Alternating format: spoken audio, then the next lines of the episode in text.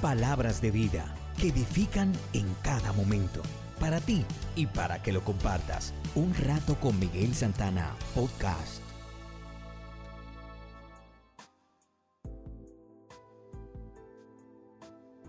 Nuestra reflexión de hoy se titula La actitud.